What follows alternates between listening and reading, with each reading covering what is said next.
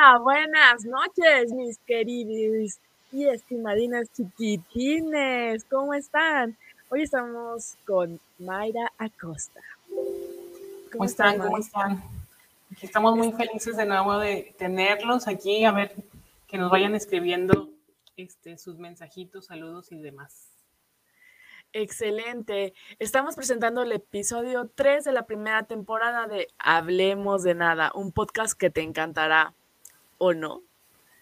Que yo digo que sí les va a gustar. sí, sí, por supuesto que sí, chiquitinas. Y bueno, esto es parte de Producciones Casate Xoche. ¿cómo se dice? Texoche o Texoche, cualquiera de las dos. Ustedes sean libres de pronunciarlo. Y, y bueno, Mai está desde Mérida, Yucatán, y bueno, que el acento no las engañe, ella es regia, completamente regia. Y yo, Diana González, desde el corazón de la Doctores, a una cuadra de la capilla de la Santa Muerte. ¿Y, ¿y a quién tenemos de invitado hoy? Hoy tenemos de un súper invitadazo, el, el rey del podcast deportivo, que es Carlos Vega va a ser nuestro invitado. Más adelante les contamos un poquitito más de él. Y queremos que vean esta parte, que es la que nosotros estamos como motivándolos a que sigan enviándonos sus, sus saluditos, ¿verdad, Diana? Excelente, sí, ya tenemos bastantes, bastantes, pues, fotografías. Sí, tenemos bastantes fotografías de, que andan por ahí. ¿Qué tienes? Las, fotografías son de Eunice, de Escobedo, Nuevo León, Lili de Iztapalapa, Botas y su esclava Moni de Zacatecas, eh, Mora y su gemela Andy Gons desde Acapulco, Mariana desde donde el viento da la vuelta y bueno, el señor misterioso de la maca. Sí, oigan, y ahí les dejamos abajo para que vean dónde nos pueden enviar las fotografías. Pueden ser a Facebook a nuestro, a nuestro mensaje ahí directo de Facebook. Ahí, nos, ahí podemos recibir sus mensajes con la fotografía y de dónde nos, nos están escribiendo. Y más adelantito les ponemos la foto de que vean de parte de los premios que pueden ganarse. Sí, recuerden que pueden mandarnos eh, las fotos al, al inbox, eh, también a, a YouTube me parece. Y chicas, las fotografías pueden ser igual así viendo e, el, podcast, una selfie de ustedes después de con la cara de felicidad, de que están complacidas de haber complacidas o, complacidos de haber visto este mágico podcast. Pero qué digo mágico, magiquísimo. Sí, también cuenta que si dejaron un mensajito en vivo, pues ya eso nos confirma que sí estaban viéndolo, porque a veces no pueden tomar la fotografía porque están usando el teléfono para verlo, pero entonces su comentario ahí, decimos, mm, después le pueden tomar un screenshot a su comentario que fue en vivo y con eso se los valemos. Para saber que están ahí atentos. Exacto. Y bueno, también recuerden darle suscribir, darle like y sobre todo comentar, porque eso nos ayuda muchísimo. Sí, entonces vamos a, antes de pasar a nuestro invitado, vamos a poner nuestro querido patrocinador de hoy para poder lograr este programa, que es chido y bonito, chulo y bonito, perdón. Entonces son muchos productos eh, súper bonitos que pueden ver ahí en la página de Facebook que viene aquí.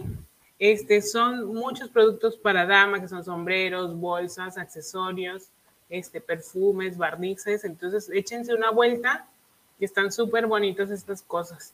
Acuérdense sí, con, envíos a toda la República Mexicana, el extranjero y eh, envíos personales en la Ciudad de México.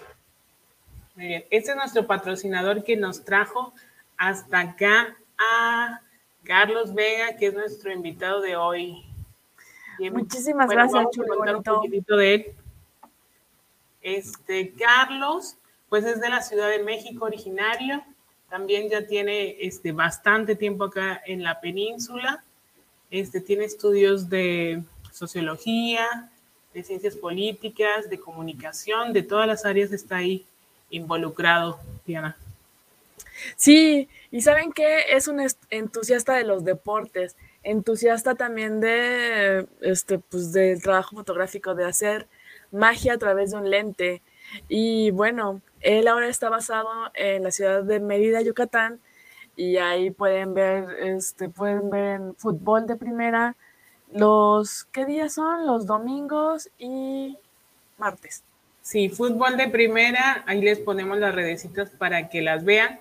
Fútbol de primera tiene dos programas, uno de fútbol femenino o femenil, que sale los martes a las 8 de la noche, y fútbol varonil, que sale los miércoles a las 8 de la noche, y los domingos hacen narración de, de fútbol italiano. Exacto, le decimos nuestro maradonita chilangui yucateco. Bienvenido, y acá está el señor Ándele, mucho gusto, muchas noches, buenas noches a toda la gente y hola, mi estimada Mayra, mi estimada Diana.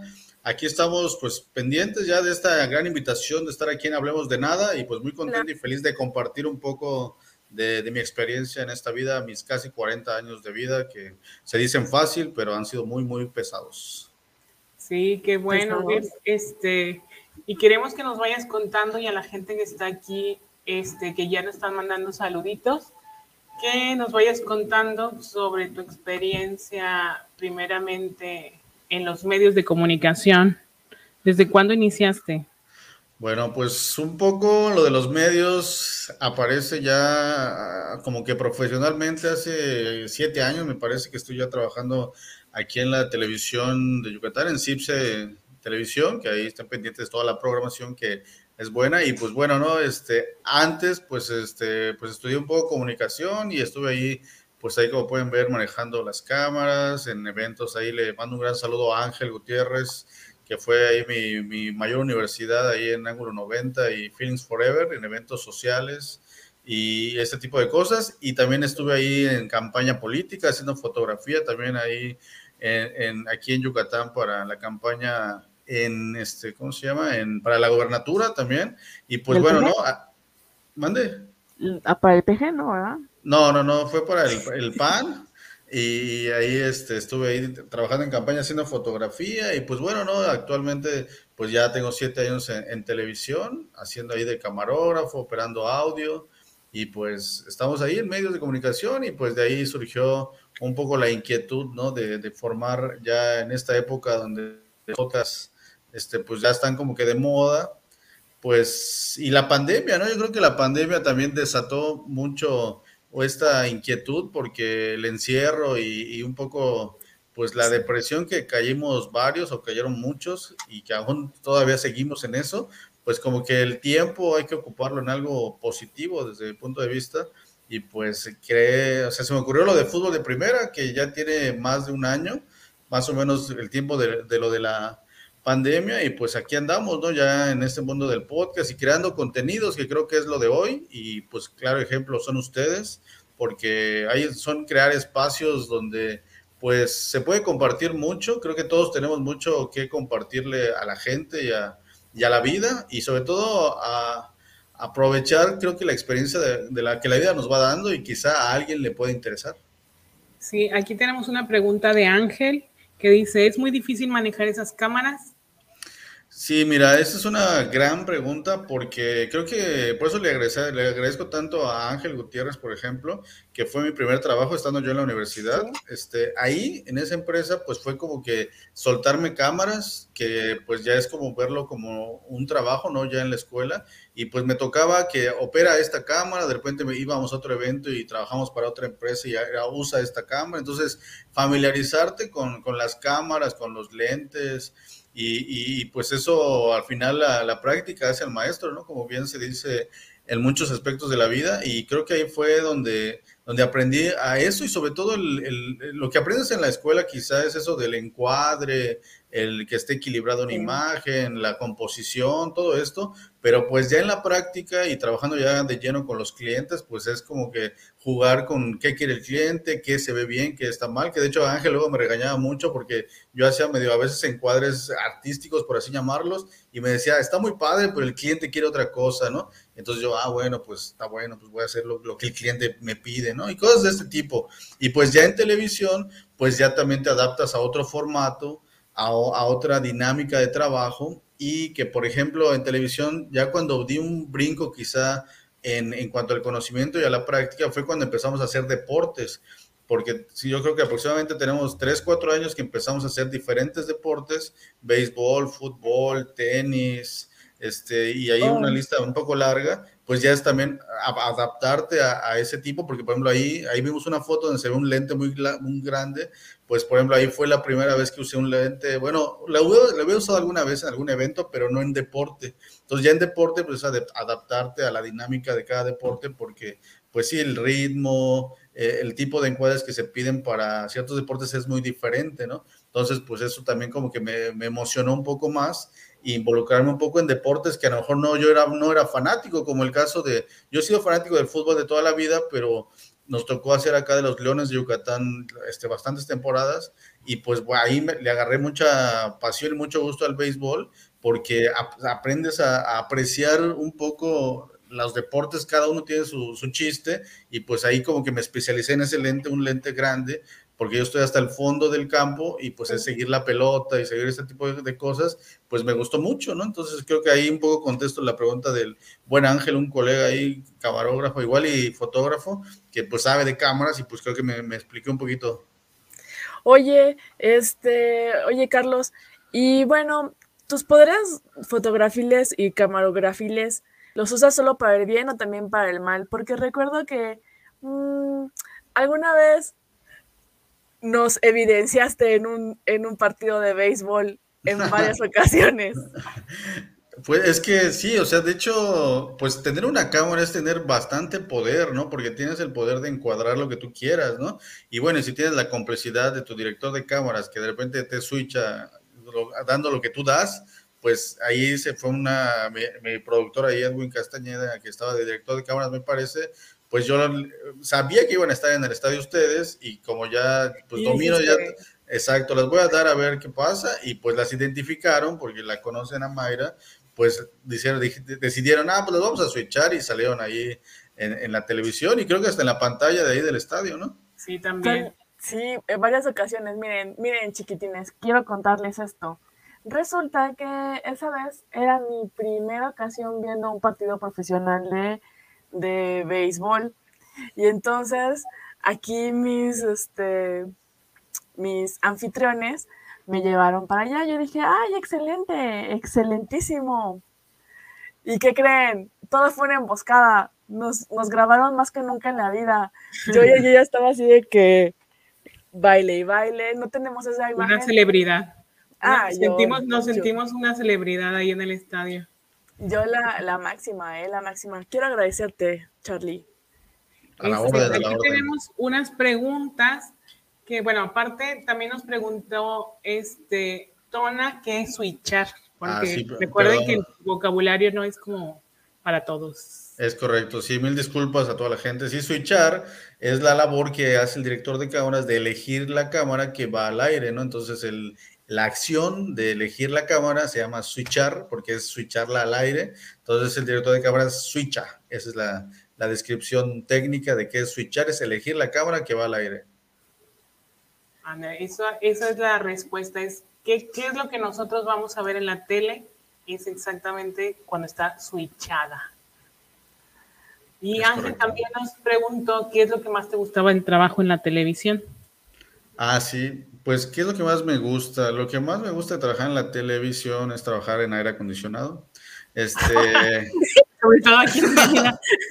exacto, exacto, sobre todo en Mérida. Pues. No entendemos eso. Ah, sí, es correcto. Sí. Pues bueno, creo que eso de trabajar en aire acondicionado. Y bueno, o sea, aparte, bueno, también ahí opero audio, ¿no? Entonces, pues creo que en general trabajar en televisión es, pues, no sé, como que siempre la, la, la, mayoría de la gente está acostumbrada a ver la televisión, ¿no? O ver los contenidos. El estar detrás es a veces demasiado chistoso o demasiado entretenido porque pasan mil cosas detrás de cámaras y a veces, pues como que el poder estar ahí... el productor? Exactamente, sí, o sea, pasan cosas, eh, accidentes o el conductor de repente tiene algún problema y, y, no puede hacer nada porque está al aire, no sé, es como que bastante entretenido eso. Y aparte de que conoces, ajá, perdón. Ajá, no, perdón. ¿Les ha pasado que, no sé, haya una falla de vestuario y ustedes tengan que hacer así los cambios y irse a comerciales y eso? ¿Cómo, cómo manejan ese, ese movimiento? Sí, e, es, es, mucha coordinación porque pues estamos, yo por ejemplo, generalmente estoy en piso, eso quiere decir que estoy en el estudio, estoy operando una cámara y ahí está el floor manager, por ejemplo, que ahí ojalá que Manuelito Vaz nos, nos este, se conecte o le mando saludos, es mi floor manager y mi jefe directo, él es el jefe de piso, ¿no? Entonces él coordina pues bastante del trabajo que, que sucede ahí. Entonces llegan invitados, hay que conectar ahí a, los músicos, todo esto que se hace detrás de cámaras y que a la hora de que la gente ve el, el, programa, pues ya ve al grupo ahí instalado y cantando, ¿no? Pero para que estén ahí nosotros tenemos que accionar ahí varias cosas y pues sí pasan accidentes, ¿no? De repente en la cocina, por ejemplo, al chef se le brinca en la licuadora toda la, harina o cosas así y pues, eh, y, pues hay que ver que a cuadro no se vea tan feo, ¿no? Y, entra alguien... A la, a la, pared así de que, ay, sí.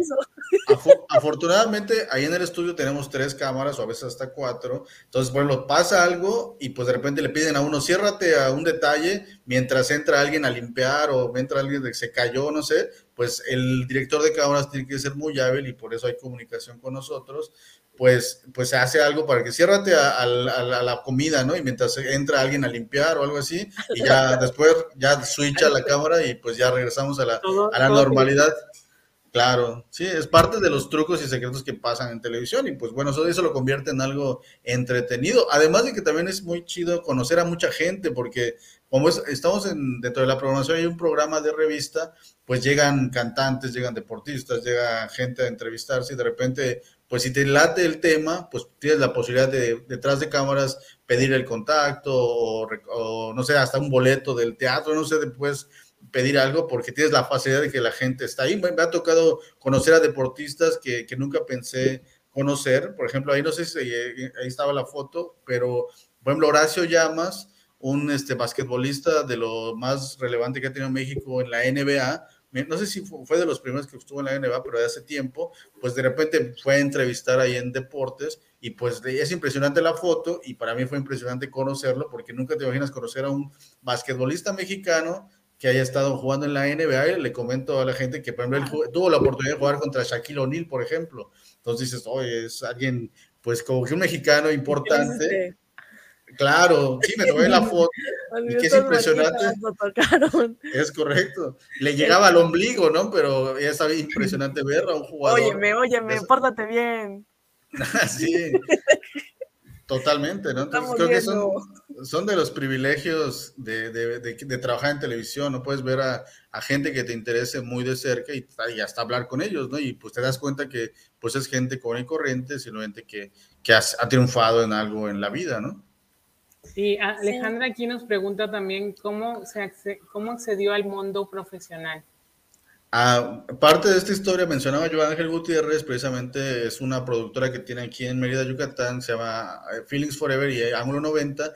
En esta productora manejaba este término de freelance, que también a la gente que nos está viendo, ese término de que trabajas para las empresas, pero no perteneces como que a la nómina, ¿no? Trabajas eh, por el evento y te pagan, ¿no? Entonces él manejaba una tiene, actualmente aún sigue existiendo estas empresas, pues tiene a varios freelance y yo me convertí en un freelance ahí por, igual ahí el que me recomendó, el que me dijo del, de este chamba es este Herbert Escalante, que igual a ver, ojalá vea este programa, le mando un gran saludo.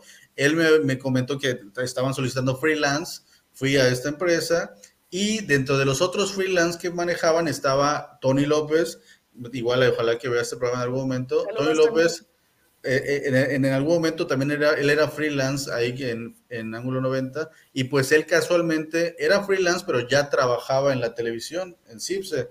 Entonces pues él en algún momento este, pues se dio la oportunidad y, me invitó a, entrar a, a, CIPSE Televisión y pues gracias a, Ángel por, por estar en ese medio y pues a Tony López que, que igual ahí fue un gran compañero en la empresa.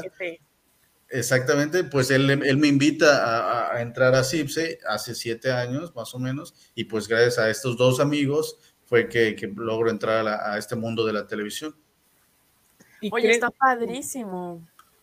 Sí, ¿crees que, que, toda esa mezcla de que estuviste desde bodas que vemos aquí en fiestas, este, congresos, deportes. ¿Crees que todo eso te haya llevado a decir, ahora yo quiero producir contenido? Pues sí, creo que es esa inquietud y, creo que este momento fue un punto de quiebre la, la, pandemia para mucha gente y creo que para mí también. Y, y, era porque yo no dejé de trabajar, o sea, como mucha gente que se quiso home office, pues nosotros no hicimos home office porque la televisión como medio de comunicación tenía que seguir laborando, ¿no? Entonces a mí me tocaba ir diario en mis horarios y recuerdo que había un noticiero en la noche, que ahorita no está, pero en ese momento se hizo precisamente para dar noticias solo de, de la pandemia y todo este show. Entonces, pues, pues yo veía las calles desiertas y, y era como se vivía un ambiente, pues... ¿Como, soy leyenda? algo así, totalmente. Yo se lo llegaba y se lo platicaba mal, decía, oye, sí se siente como que feo, ¿no? Se siente un ambiente pesado, triste porque pues estás acostumbrado a salir a las calles y ver a la gente, la dinámica, y aquí no, y era, realmente era como con miedo salir y regresar a tu casa, todo este ambiente, entonces como que este sí me fue un poco deprimiendo eh, eh, la situación porque realmente se planteó, y como estábamos en el canal y las noticias y, estabas todo el tiempo pensando en eso y que la gente encerrada y tú no, tienes que venir a trabajar, todo este show, pues como que empecé a, a sentirme mal y otro punto también importante es que yo ya estaba regresando a jugar en, en, las canchas, ¿no? Porque también por momentos he dejado ese, ese gran privilegio o esa gran dicha de jugar fútbol, porque siempre lo amo y lo he amado siempre, pero también por la pandemia, pues suspendieron eso, entonces también era como que ese tiempo de ocio, de, diversión. pues me lo quitan de, de también de, de, la nada, pues entonces era como que estar encerrados en la casa con miedo y solo salir a comprar y todas estas cosas, pues como que, ajá. Y hasta la playa estaba cerrada, ¿no? Todo, todo, o sea, no podías salir ni querías porque era ponerte en riesgo, ¿no? Entonces, creo que en, eso mi cabeza como que empezó a pensar en qué ocupar mi, mi, energía, mi tiempo y como que mantenerme ocupado en algo positivo, porque si no me iba a seguir deprimiendo. Y ahí fue cuando se me ocurre, porque, ah, y, y todo pasó, también ahorita me acordé, que Mai empezó a usar el Zoom para dar clases. Entonces yo ahí como que se me prendió el foco y dije, Oye, yo tengo muchos amigos que, como soy de la Ciudad de México y también tengo aquí en Mérida, pero mucha gente que no he visto por la pandemia y por la vida, no he dejado, he dejado de ver a mucha gente y me gustaría platicar ahora que se puede, porque todos estamos en la casa, y pues dije, ¿por qué no uso el Zoom? ¿Por qué no uso esta, esta aplicación, este programa? Y pues de ahí se me ocurrió como que voy a hablar de fútbol ya que no puedo hablar, no puedo jugar fútbol, pues voy a hablar de fútbol con mis amigos que saben de fútbol. Y pues ahí surgió la idea de fútbol de primera. Y acuérdense, amiguitos, que nosotros somos súper pamboleras por asociación, gracias a Fútbol de Primera. Por favor, vean en los programas los martes y domingo. Y miércoles, martes y miércoles. Martes, miércoles y domingo. La martes, miércoles y domingo, sí es cierto. Oye, aquí hay otra preguntita. Dice Adela Costa que si nunca has pensado en ser actor o salir en alguna obra de teatro. Pues, o sea, no sé, no, o sea, no sé si lo he puesto, pero no lo he pensado, pero no lo veo tan distante, ¿no? Porque creo que tengo la capacidad y tengo, pues no, no me da pena, ¿no? Quizá me tendría que preparar más. Y, y, de hecho ahí con algunos de los compañeros que han sido este, conductores y he tenido la oportunidad de trabajar ahí con cómicos, por ejemplo Johnny Cantarell, mi, mi gran amigo, este, por ejemplo, con él algunas veces grabábamos mini sketches ahí en el, entre los cortes y entre ahí tras bambalinas y pues me decía, vamos a hacer esto, y yo, ah, sí, vamos a hacerlo. Y pues me, me gustaba y, y, no, me, no me costaba trabajo también, entonces pues como que él, pues sí, o sea, quizás si se da en algún momento la oportunidad, pues no lo veo pues distante, ¿no? Pero bueno, ya si se llega la oportunidad tendría que prepararme y estudiar un poco más al respecto, ¿no? Pero pues sí, o sea, digo, si he, trabajado muchas cosas, pues ese sería un trabajo más y, y si, pues lo podría disfrutar al máximo. Pues sí, haciendo vocecitas y actuaciones. Sí, claro. Oigan, queremos saludar a, a, a Angie Vergara porque está aquí viéndonos. Creo que está por allá arriba y me dijo que si bueno, más bien, yo le, yo le obligué, le obligué a mandar saludos porque es una, una chica súper tímida. Saludos, saludos a todos los que saludos están también Liliana Palma, que también ahí anda, ya, ya la vimos. Manuel Vaz, ahí está, Manuelito, que le ibas a decir que, que, él es el que te iba a explicar algo que querías que dijera. Ah, sí, que lo mencionamos ahí, ojalá que si no está desde el principio, que lo cheque después, que hablé, lo mencioné, y los de ahorita en la plática puede ser que salga una vez a relucir, Manuel Vaz es mi jefe ahí en jefe de piso y es un gran amigo y que con él también él podría también compartirnos muchas de las experiencias que, que pasan en los estudios. Él tiene, es un ícono de la televisión yucateca porque tiene más de 20 años trabajando en la televisión, entonces imagínense a cuántos les ha dado la patadita y quizá algo más eh, a, grandes, grandes, estrellas de, Yucatán. Todos han, pasado por todos han pasado por sus manos en el sentido de que les ha puesto un micrófono, les ha tenido que, ayudar en algo, entonces él, si, sabe, si él sabe algo de, de la farándula yucateca, es Manuelito Vaz. Muchos saludos para Manuelito que está por ahí, entonces viendo el programa. Y hay una pregunta que yo creo que voy a juntar, que es la de Ángel, porque se parecen mucho, que es esta, de lo más complicado de hacer tele, y no sé si tenga que ver mucho con la que dice Angie, que dice, ¿cuál es la experiencia más riesgosa que te ha tocado vivir en, en el medio? Entonces no sé si tengan alguna relación entre lo complicado que dice Ángel de la tele y lo, la otra del medio. Pues quizá de, lo más riesgoso ahorita que se me viene a la mente, quizá es a veces cuando sales a eventos y, bueno, ahorita me voy, antes de entrar en la televisión, me tocó, por ejemplo, cubrir muchos carnavales, ¿no? Y no solo aquí en Mérida, sino Cancún, en Villahermosa, eh, en Ciudad del Carmen, en Campeche, ahí con, con, con, Ángel Gutiérrez y Ángulo 90, pues estuve la oportunidad ahí, igual ojalá y Marquito, Marco Segura, que ahorita igual es, él está conmigo en la, ahí en la televisión, él también estuvo en Ángulo 90 y compartimos muchos viajes y recuerdo mucho en, en, en Villahermosa, y me parece que el carnaval ahí en esos lugares se, pone muy intenso, pues ahí una vez me, me, dieron una patada y casi me tiran con todo y cámara.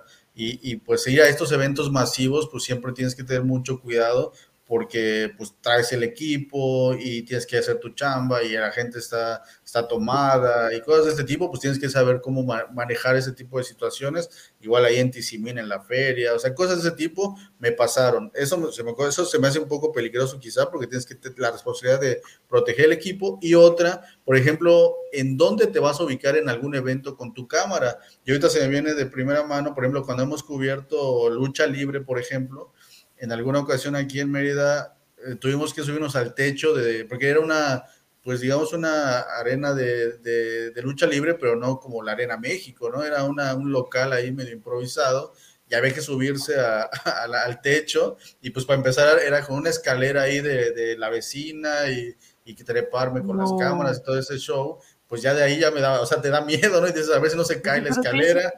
¿Qué hiciste? ¿Te persinaste así de que? Sí, pues no te queda de otra, ¿no?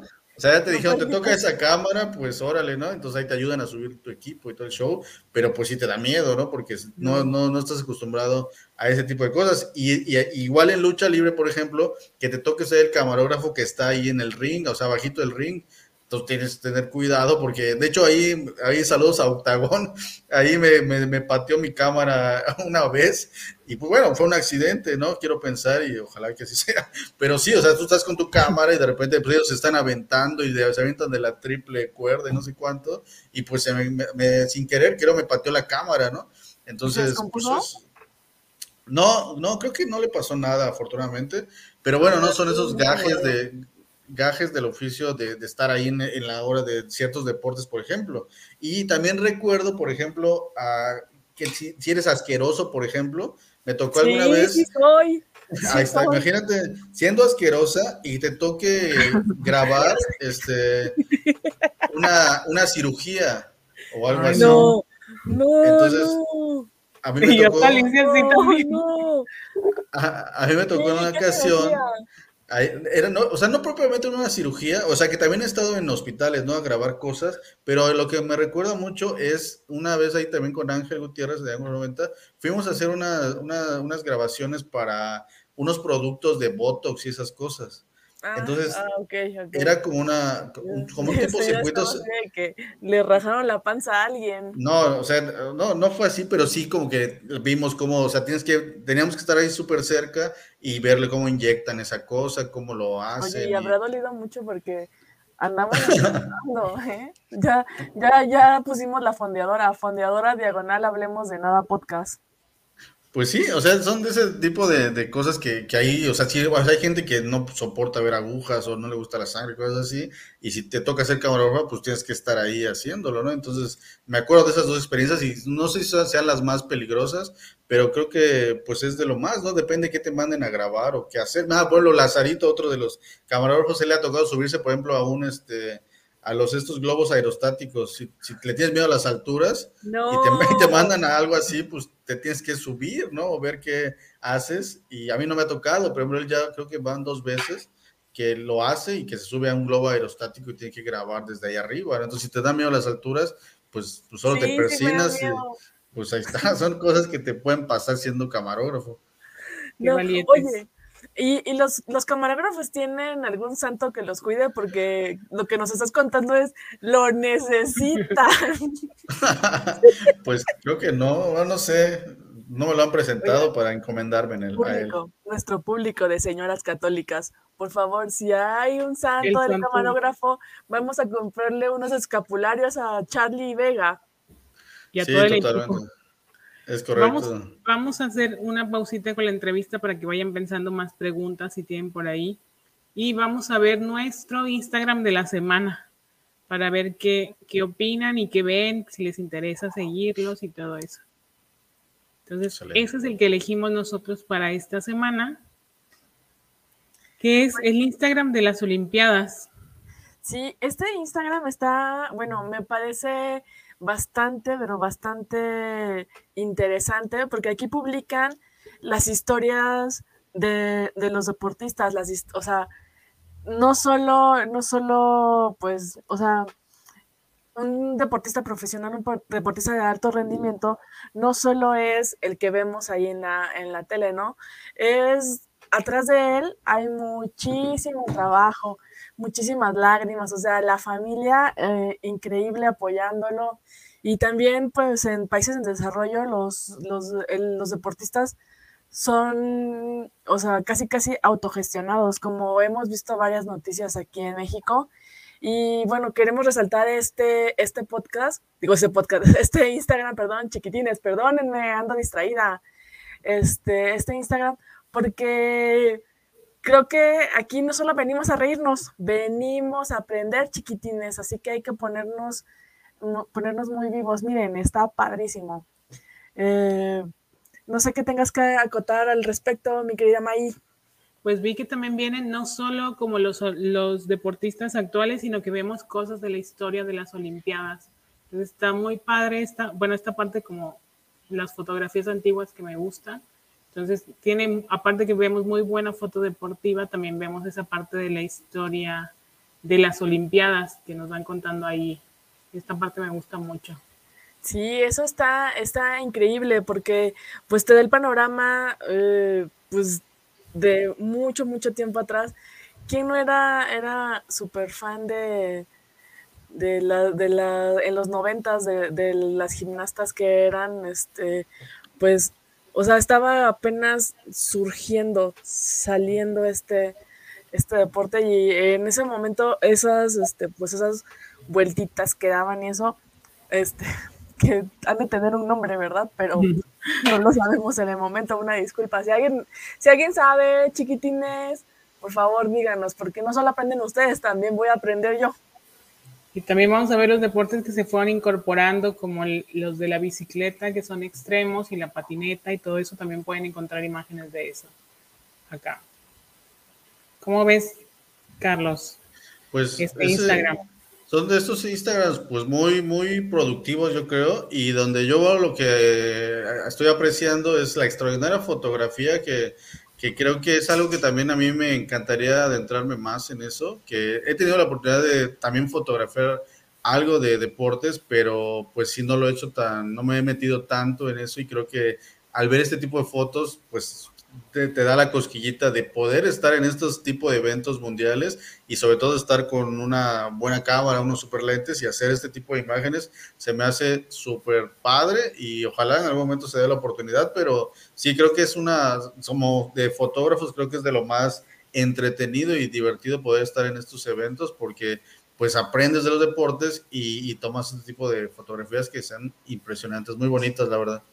Si vemos, por ejemplo, en las fotografías que estamos pasando tuyas, que hay unas que son de, de las super cámaras, los super lentes que son de video, pero por ejemplo, estas son de, y aquí te vemos por aquí paradito ah, atrás de los políticos, con, de foto. Y también vemos que en unas traes de video y otras de foto. Entonces, ¿y qué es mejor para ti? Estas también son fotografías que tú tomaste de deporte. ¿Crees que te guste más la foto o el video? Pues no sé, creo que ahí caemos en, si checan mis redes sociales, yo tengo en todos lados, mi frase es buscando el mejor encuadre. Y creo que es, no es solo en, en esto de fotografía o en video, es siempre, yo creo que es mi filosofía de vida, es siempre buscar el mejor encuadre de todo, ¿no? Entonces, por ejemplo, si en este, por estas fotos de, de este béisbol fue en Cisal, allá en un puerto aquí de Yucatán, que estábamos ahí, me parece como de vacaciones o algo así, pero pues siempre cuando tenemos tiempo me gusta tener la cámara en mano y pues aparte de que era la época como que tenía el boom de, del béisbol, que lo estaba descubriendo como un deporte porque ya estaba trabajando en los partidos, pues como que dije, me gusta, de hecho cuando estoy en el estadio trabajando de camarógrafo, me, me gustaría estar con cámara de foto y tomar fotos, ¿no? Porque es como que tienes otra herramienta que igual es de imágenes, pero tienes otras, otras sí, otras herramientas, otros, otros, otro aparato que te puede ayudar a captar imágenes como las que tenemos eh, aquí en, el cuadro, ¿no? Entonces, creo que sí, o sea, me, me, gusta mucho la fotografía y creo que no lo hago tanto como debería,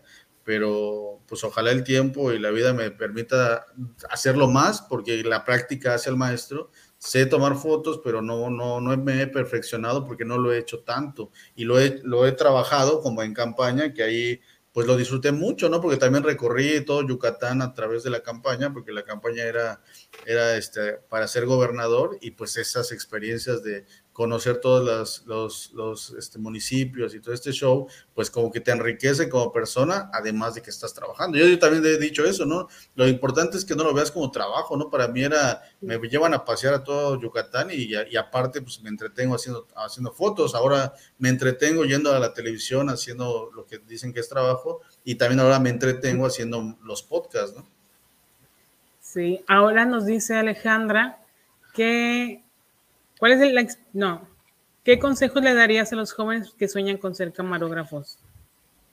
Pues que practiquen, ¿no? Y que lo que se metan en ese mundo, ¿no? Y que ahora con como tenemos celulares, antes este no había, yo cuando era niño yo no me imaginaba que iba a ser camarógrafo ni fotógrafo ni que iba a estar en medios, pero creo que ahora todos los niños, toda la gente tiene la oportunidad de tener un celular, ¿no? Entonces creo que puedes, y con este tipo de aplicaciones como la que estamos haciendo estos programas, pues todo el mundo tiene la posibilidad de practicar, ¿no? Y hacer encuadres, hacer, leer, ¿no? Leerlo lo, como que la teoría básica de encuadres, de, de, composición y esas cosas que las lees y después las aplicas, ¿no? Y creo que ahorita con el celular pues puedes hacer tus prácticas de hacer una mini historia, hacer fotos a, a tu perro, no sé, a tu familia, cosas así, y puedes crear historias, ¿no? Yo creo que que si te gusta esto, pues ahora hay muchas más herramientas de poder hacerlo y creo que el celular es el claro ejemplo. Está padrísimo. Miren, gracias, chiquitín. Santa Verónica es la, es la santa de los, de los fotógrafos y me imagino que también de los, de los camarógrafos. Le puso el manto en la cara a, a Jesús es la, primera impresión. La primera impresión. Muy bien, mi querido Ángel, muy, muy buen dato histórico. Gracias, gracias. Pues ya saben, nuestros, Nuestro antropólogos están, miren, así vivos. De volada la googleada. Y aquí tenemos otra pregunta que es, ¿cuáles son los pasos más importantes para la preproducción?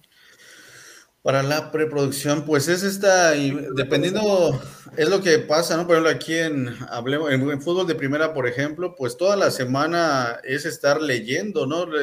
Parece nada, pero yo todos los días tengo que estar leyendo, pues a través de portales o de Instagram, en las cuentas que sigo, tengo que estar leyendo las notas y estar al pendiente de, de, de, lo, de la información que sale, ¿no? Del seguimiento de los temas, ¿no? Entonces, eso es parte de la preproducción, ¿no? Estar eh, juntando toda esa información que a la hora del programa va a ser, este, eh, va a ser parte del contenido, ¿no? Igual si vas a tener invitados, pues es hablarles, quedar, hacer la cita, decir los horarios, qué necesitan, envíame fotos.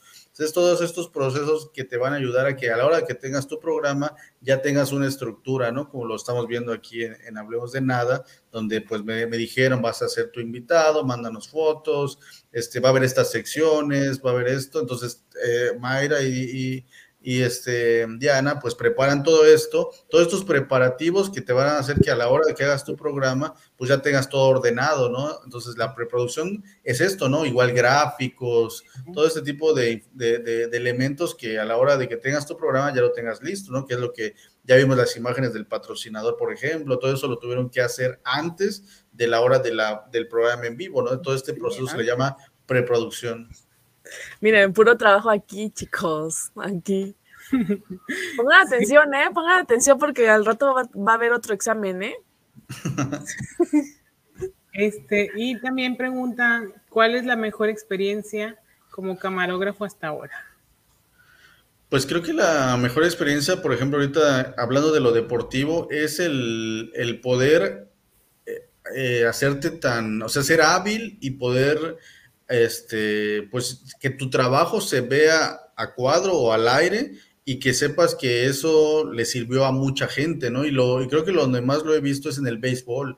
El béisbol es un deporte que podría ser este, muy aburrido o tedioso, pero a la hora buena hay jugadas muy, muy cerradas y que de repente las repeticiones pueden influir de manera radical en, en el resultado de, de, los partidos, ¿no? Y me tocó muchas veces que gracias a las repeticiones de mis compañeros y de, y de mí, este, pues jugadas muy cerradas se, solucionaban con nuestras tomas, ¿no? Y porque de repente está muy dormilón el juego, muy dormilón el juego, pero de repente hay una jugada rapidísima y no saben si entró a home o si se fue la pelota, si lo tocó, no sé qué. Entonces, en el momento tú estás escuchando a tu director de cámaras que dicen, dame la dos, dame la tres, no sé qué, para ver cuál es el, la toma que tomó realmente, si sí fue out o no fue out. Y entonces, cuando tú de repente te vas acostumbrando a que debes de estar concentrado todo el tiempo porque nunca sabes en el béisbol cuándo va a ser una jugada de este tipo, entonces tienes que ser muy hábil con tu cámara y con tu, cómo, cómo, la manejas, ¿no? Entonces creo que esa satisfacción de, de, que de repente decir, sí tengo la toma, es como que el mayor éxito que tú puedes tener como camarógrafo, saber que haces bien tu trabajo y que ese, esa buena toma, la gente que está en su casa disfrutando el béisbol, por ejemplo, va a decir, mira, ahí, ahí se ve que es out, ahí se ve que es out, no sé qué, ya tú provocaste esa emoción, ¿no? Y que a lo mejor si tú te hubieras amensado y no tienes esa toma, ni los umpires, ni los equipos, ni la gente en su casa va a saber si sí fue auto o no fue auto. Entonces creo que esa es una gran satisfacción, dar una buena toma es una, una satisfacción muy íntima y muy, muy padre porque es el objetivo de un camarógrafo. Tienes que dar lo que se necesita, lo que, lo que busca la, la gente, ¿no? Lo que llame la atención, ¿no? Y tener mucha capacidad de improvisar, por ejemplo, en programas de, estudio, por ejemplo, pues también ser un poco creativo, no ser muy cuadrado, siempre estar buscando algo para que tú te diviertas y que la gente se divierta, no ser como que solo hacer lo, necesario siempre, como que no, porque te aburres tú y aburres a la gente. Oye, ¿cómo le hacen cuando están en, pues en los programas y eso y están súper divertidísimos y tienen que aguantarse la risa así atrás como ratas? No, nosotros no nos aguantamos la risa, nadie se la aguanta. Al contrario, se contagia y nosotros los hacemos reír a ellos porque pues eso se ve reflejado en la en, en, a cuadro, ¿no? Mira. Y también atrás.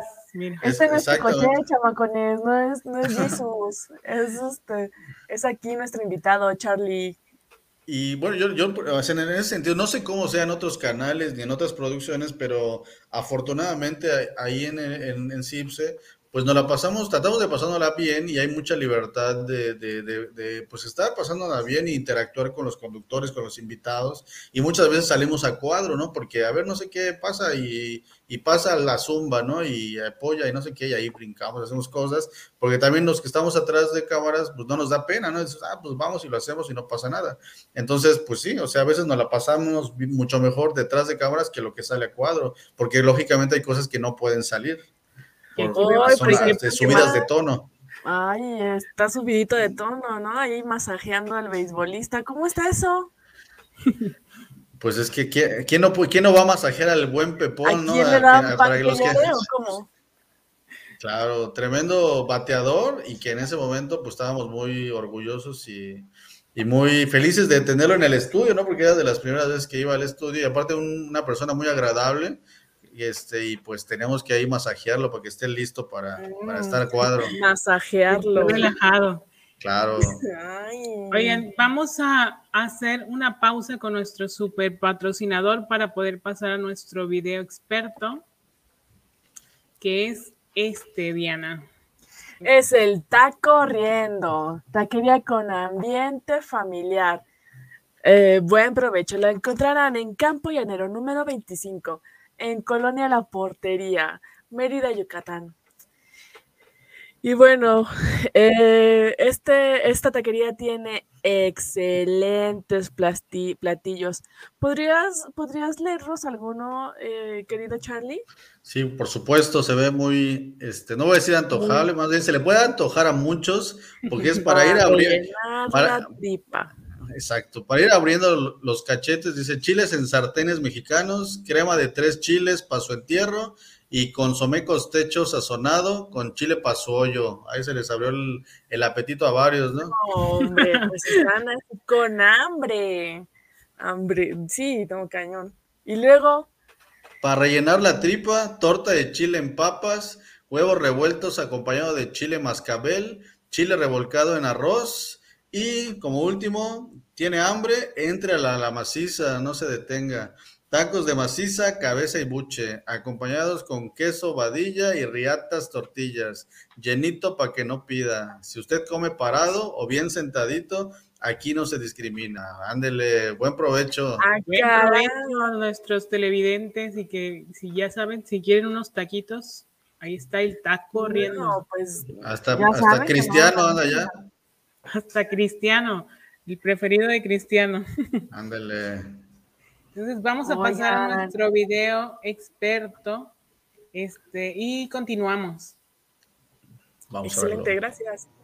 Hola, hola, ¿cómo están? Mi nombre es Germán Basulto y antes que nada quiero felicitar al programa y a la emisión en Facebook Live de Hablemos de Nada con sus protagonistas conductoras eh, Diana González y Mayra Costa, quienes agradezco encarecidamente que me den esta oportunidad de platicar acerca de lo que me apasiona mucho, que es la narración deportiva. Generar emociones, intensidad y plasmar un estilo no es cosa fácil, para eso hay preparación, pero sobre todo hay una vocación y una intensidad en querer ser alguien en el mundo deportivo detrás de un micrófono. Como ustedes pueden entender, el narrador es el que narra, relata, cuenta una historia propiamente, sea deportiva, de miedo o cultural, lo que sea. Pero aquí el deporte nos compete. Entonces, el narrador se apoya de un analista y de un reportero de cancha. El analista es el que complementa al narrador, el que da algún dato muy particular acerca de una jugada en cuestión, cosa que puede ser un exfutbolista que haya estado en la cancha y puedan aportar ese conocimiento extra, o alguien muy letrado y muy estudiado en el análisis del deporte cualquiera que sea. Otra parte importante es el reportero de cancha, que como su nombre dice está en el terreno de juego, en el campo de batalla, en donde puede escuchar las voces de los jugadores, cómo se gritan, cómo se felicitan, el árbitro qué tanto comenta. ¿no? Y sobre todo cambios que desde arriba el narrador o analista no lo puede observar precisamente por la posición privilegiada del reportero de cancha. Otra cosa importante que el narrador tiene que tomar en cuenta es que puede apoyarse de diferentes factores o herramientas, datos estadísticos, gastronómicos o culturales, de acuerdo al estilo del narrador y si el juego lo permite, porque su función principal es generar emociones, diferentes matices, timbres de voz. La voz es muy importante, claro, es tu herramienta de trabajo principal y muchas veces no importa el tono, si es grueso, si es agudo, lo importante, en lo particular, mi punto de vista muy personal, es tener conocimiento, hacer trabajo en equipo, pero sobre todo generar esa emoción, que tampoco es sencillo, generar ese vínculo con la gente para que realmente puedas tener éxito tanto a nivel personal como a nivel profesional. Y por supuesto estés contento con tu trabajo, que nunca uno deja de aprender. Es diferente el matiz empezar desde atrás en la defensa, va por el medio campo y rematar con la ofensiva. Eso va a distinguir a un narrador. Empezando desde atrás, maneja la pelota en defensa, maneja por la punta de la izquierda, dando el pase por el medio campo, arranca el mediocampista, el pase para el delantero, intenta meter el zurdazo, la pelota para arriba. Un ejemplo de eso y muchas cosas más. El narrador deportivo es alguien que se apasiona, pero que nunca pierde de vista su función y el de sus compañeros. Una breve clasecita o una plática muy breve en este espacio de Hablemos de Nada con su amigo Germán Basulto. Gracias a la gente por el espacio y nos vemos la próxima. ¿Qué tal? gracias Germán por esta, esta clase magistral. Yo no sabía que había tres personas. Sí, oigan, pusieron atención.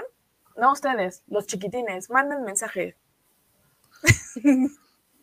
no, bebés, no, no crean que los estoy regañando. ¿Tú cómo ves esa parte, Carlos? A ti te toca estar de, de analista. Sí, para empezar, saludos a Germán y un poco hablar un poco de, fútbol de primera, que precisamente hablé de que a mí se me ocurrió todo este show, pero pues yo solo no iba a poder con tal paquete, ¿no? Y para, y a mí yo siempre aprendí desde niño a juntarme con los buenos, ¿no? Y pues analizando a, la gente que había conocido a lo largo de mi vida, pues uno de ellos fue el porterito, que, que también es parte del proyecto, pues un historiador, entonces dije, él, él, podría ser un buen integrante de fútbol primera por todo su conocimiento histórico, ¿no? Otro que se me había ocurrido igual es Joel Contreras Enríquez, que de hecho él fue la, idea principal, era con él, que era un amigo de la Ciudad de México, que yo sabía que él podía ser un buen integrante, que al principio lo fue, y, lástima que ya después ya no pudo, pero bueno, la idea primigenia era con él, y, y, y, también, ¿no? Y después caemos en Germán Basulto, que a, buen consejo de Ángel Wicap, otro gran amigo que él es experto de narración de béisbol, que de hecho él también ya lo hace ahí en CIPSE, este, es un extraordinario narrador de béisbol. Él me recomienda o me da el contacto de Germán Basulto, que es el, el, que acabamos de ver, que nos manda este consejo, que él igual ya se dieron cuenta la extraordinaria voz y, y que es un narrador nato y que él lo incorporo, ¿no? Lo invito para que fuera parte de, fútbol de primera, él accede y después de ya estar, hacer varios, bastantes programas como, fútbol de primera, se nos ocurre, no sé de quién fue la idea de, hacer narraciones, supongo que de él, o yo le dije, no, no recuerdo bien, pero es que él me dice, podemos hacer narraciones en Facebook, ¿no? Y yo dije, órale, pues nunca lo he hecho, pero creo que también podría hacerlo, ¿no? Podría, podríamos intentarlo, ¿no? Porque él ya lo hace permanentemente para otras plataformas y hasta para CIPSE también en algún momento. Entonces, pues yo digo, pues va, vamos a hacerlo, ¿no? Entonces, yo tengo la oportunidad de ahora cada domingo, este, él narra, los escogimos a la Serie A porque pues a mí me encanta la Serie A, aparte de que ahí está Chucky Lozano, mexicano, y ahorita está Johan Vázquez, otro mexicano, pues decidimos hacer las narraciones los domingos, él narra y pues yo hago el papel del analista, que él ya en el video él explica más o menos que pues yo soy el que da un poco los datos específicos, ahí enriquezco su narración, pero pues bueno, no, él es el total, el protagonista, porque él es un extraordinario narrador y que yo creo que pronto lo veremos en, en, las grandes marquesinas porque es un extraordinario narrador. Es lo que te quería comentar, Charlie. Eh, a mí me parece eh, una narración de gran, gran calidad porque te tiene así, o sea, pescada de la, de la silla, así de que, ¿y ahora qué está pasando? Porque, bueno, también tiene la, pues, como la característica especial que no están ustedes transmitiendo la imagen del, del programa, solo es la prueba, o sea, es como si fuera la radio de antes, chiquitines. Hay muchos de ustedes que son muy, muy jóvenes que no recuerdan esas cosas, tal vez nunca lo han vivido, pero era algo, o sea, era algo que, te, que tú parecería que, que estabas ahí en la cancha y solo lo estabas escuchando. O sea, te permitía imaginarlo y eso es lo que pues han estado ustedes eh, logrando en, este, en estas narraciones y la verdad quiero darles un abrazo, unos aplausos y porque la, me parece excelente. Sí, de hecho, totalmente, desde que surge la idea de fútbol de primera, pues es como que no, no, no, hemos parado de descubrir un mundo nuevo en cuanto al mundo de los podcasts, que también este, hemos descubierto que hay un mundo de gente que está haciendo podcasts y que no sé si en algún momento hablemos de, que ya ganamos un premio ahí el año pasado, pero ahora que comentas lo de la narración, este, pues sí, a mí me sorprendió cuando Germán lo, propone o lo decidimos hacer, él me dice, hay mucha gente de muchos países que están pendientes en Facebook de este tipo de narraciones, porque es gente que, que como que aquí en México estamos muy acostumbrados a que todo el mundo tenemos televisión por cable y no sé cuánto, y tienes la posibilidad de ver muchos partidos, pues, o, les, o, realidad, hay muchos países que no tienen esa oportunidad y hay mucha gente que solo a través de Facebook puede saber de, del resultado de su jugador preferido, de su equipo preferido, además de que muchos de ellos apuestan, o sea, también es de que no solo lo están escuchando por, eh, por, eh, por mero gusto, sino porque están al pendiente del resultado porque ellos apostaron en algunas plataformas o en algunos sistemas que desconozco, pero que a, por ahí va la cosa, ¿no? Entonces a veces nos sorprende que nos ve gente de Perú, de Ecuador, de Colombia, y son los... De Honduras. Sí, sí, sí, totalmente. Entonces, Perú. pues pues nos, de hecho, es lo, una vez, creo que en un partido femenil, nos vio, nos estaban viendo alrededor de 900 personas este, en vivo, ¿no? Y pues es como que, órale, ¿no? ¿Cómo es posible que tanta gente nos esté escuchando? Pero pues sí, es real, la gente está esperando ver el resultado y ver como que ah, también apuestan quién va a meter gol y cuántos tiros de esquina hay y nos lo preguntan durante la transmisión y pues ahí oportunamente, sobre todo Germán, pues él está pendiente de eso y pues dice, no, pues va no sé quién, metió gol no sé cuánto y así. Pero entonces es como que un, algo como, pues podría llamar como un servicio a la comunidad pero pues también nosotros lo disfrutamos, ¿no? Porque al final yo, lo, yo nunca lo había hecho, pero pues siempre estamos acostumbrados a ver a los narradores de siempre en las transmisiones tradicionales y pues dices, como que a veces algunos ya ni son tan buenos o si no son solo la fama y pues dices, pues yo lo puedo hacer mejor, ¿no? O quizá diferente y habrá gente que le sirva y ya nos dimos cuenta que sí. Y también voy a contarles esta como mini historia porque pues yo me volví muy de ver las cosas del fútbol por acá, por este caballero, pero realmente este, en una ocasión, hablando sobre la narración, había un comentario de una persona ciega. Ah, Recordemos sí. que los dispositivos los puedes poner este, para modo de ciegos, que todo es con voz y audio.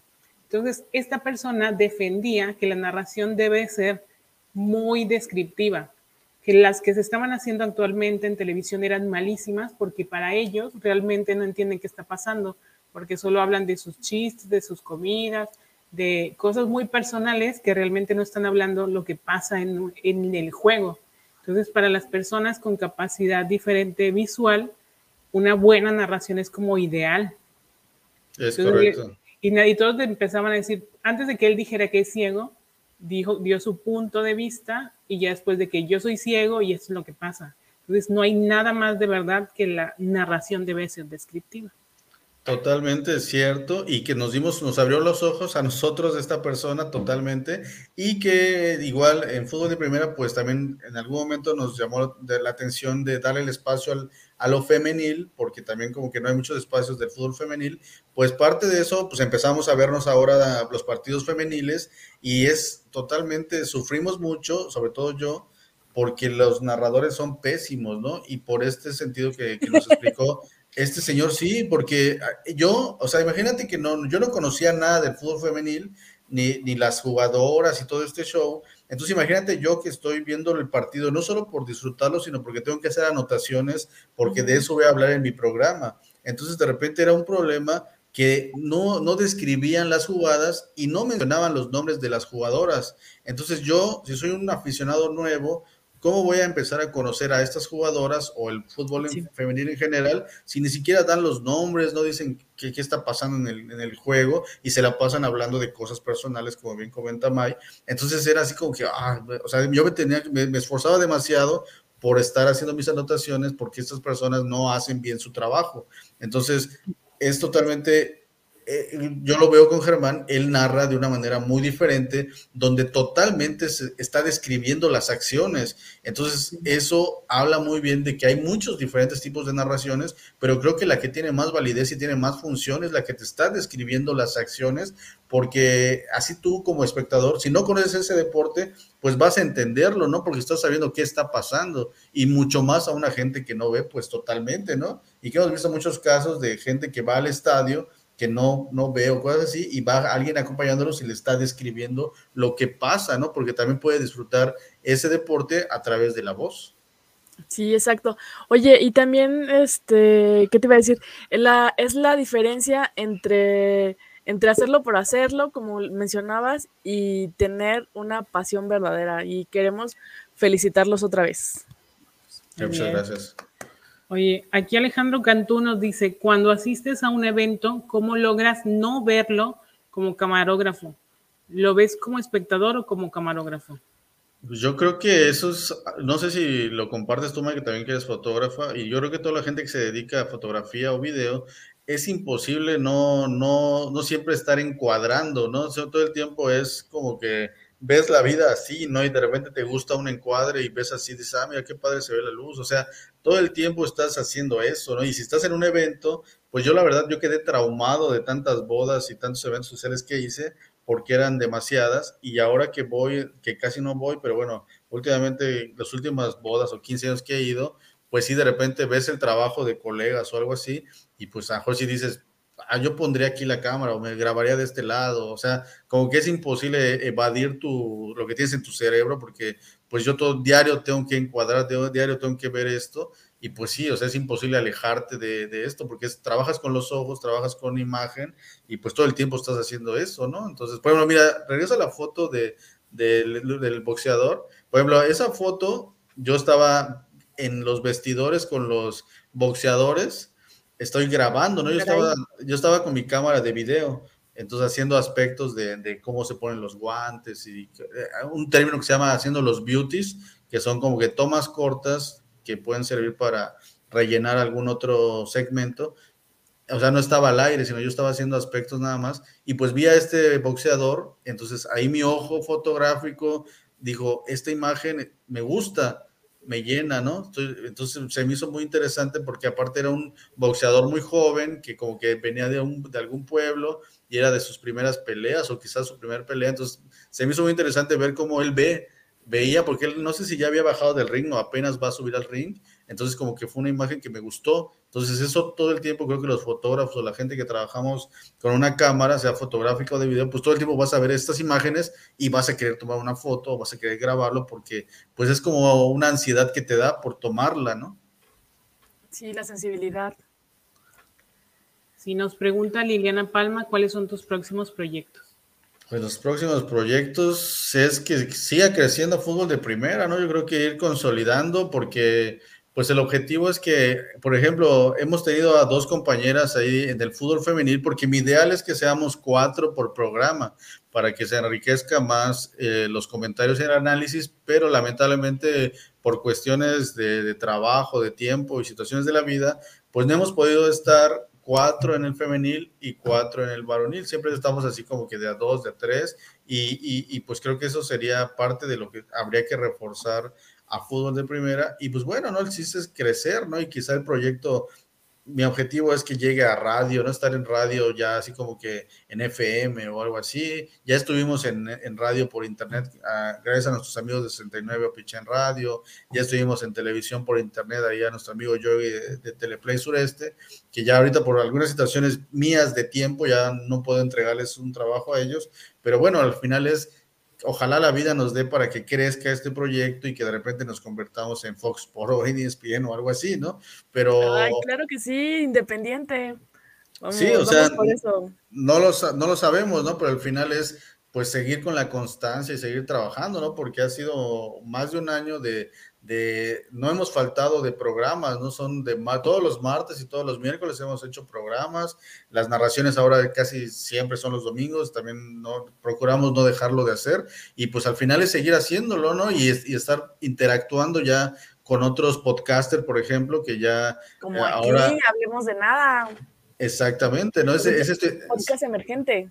Es, es, correcto, seguir involucrándonos en este mundo de otra gente que también está creando otras cosas y de repente, pues si existe, por ejemplo, yo el próximo viernes estoy, estoy, invitado en otro, en otro proyecto de los premios podcast y voy a estar ahí en mesas de debate y cosas así, entonces seguir en este mundo, ¿no? Al final es seguir, seguir que en esto, ¿no? Y pues no, no, no decir que no y siempre decir, sí, vamos, vamos a hacerlo, vamos a hacerlo, aunque hasta el momento no tengamos ninguna este, remuneración o algo así, pero al final es, ojalá en algún momento se dé, y si no, pues mientras tanto nos encontrará trabajando la suerte, ¿no? Como pues, eh, dice Picasso.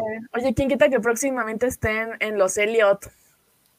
Ándale. Uy, ojalá y sí. Ahí nosotros nos vamos a encontrar, claro que sí. Ahí estaremos, ahí estaremos. Sí, oigan, vamos a saludar a nuestros amiguitos que estuvieron pues pendientes toda la, transmisión, a Priscila Zagoya, desde Atoyac de Álvarez Guerrero, a, Lilia, que es amiga de Mai. ¿Quién, quién, ¿A quién más tenemos? A Alejandra Costa, que nos está escuchando y viendo desde Monterrey. A Emma Vega, que está viéndonos desde Iztacalco. También está por ahí, estuvo el, porterito Jorge Luis López Mendoza, también estuvo ahí conectado. También que Ángel que estuvo haciendo sus preguntas, Tona, este Adela Costa, Alejandro Cantú, Manuel Vaz, Liliana Palma, no por Emma.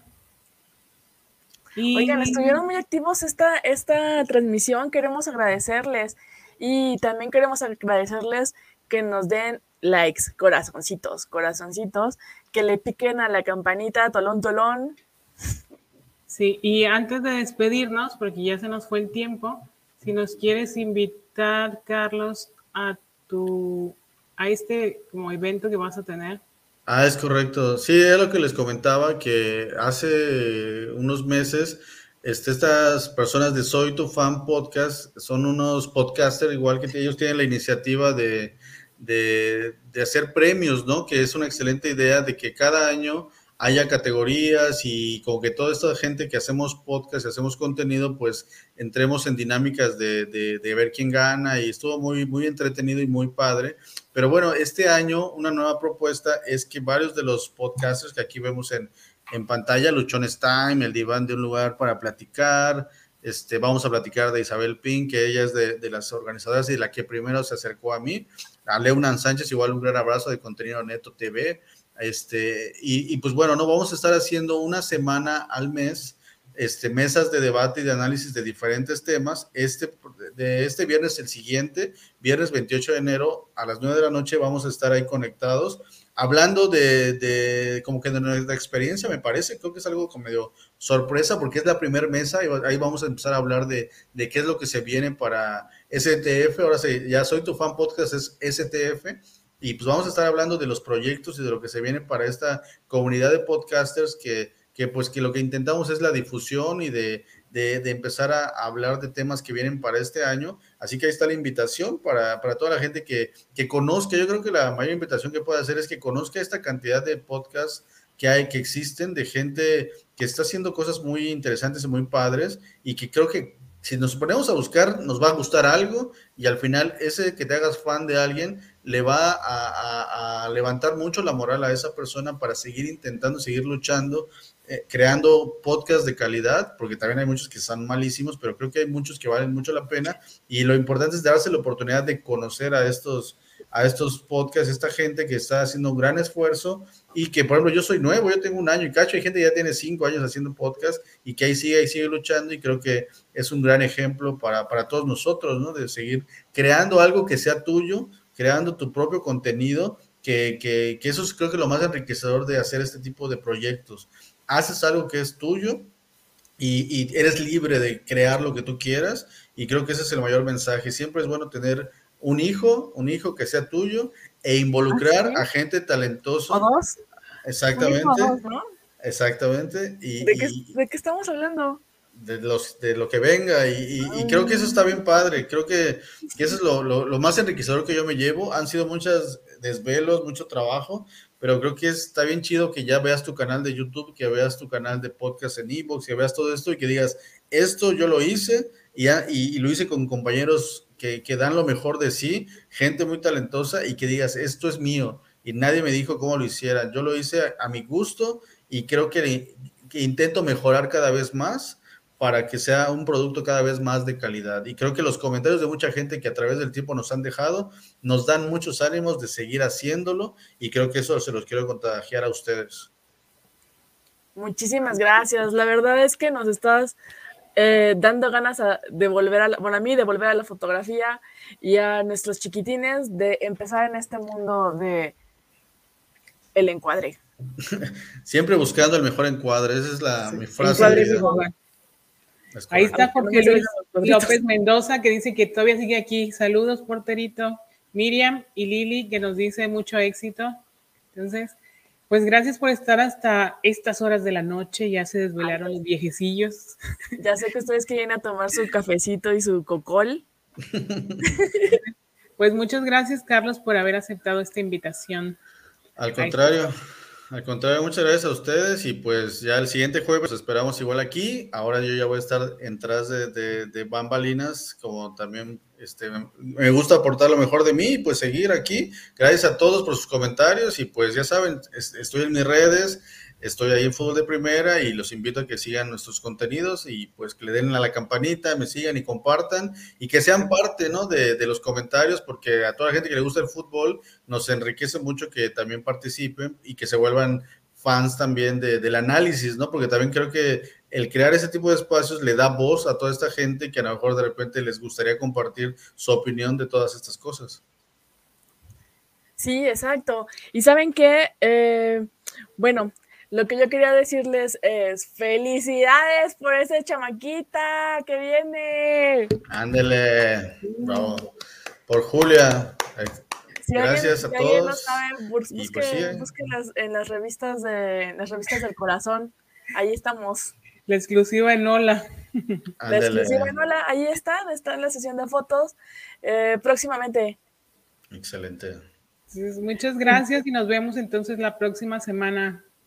Recuerden que él fue Carlos Vega, eh, conductor de fútbol de primera, entusiasta de la carnita asada y productor de este maravilloso programa. Claro que sí. Nos vemos la próxima semana. Gracias por estar. Bye. Gracias a ustedes y nos vemos.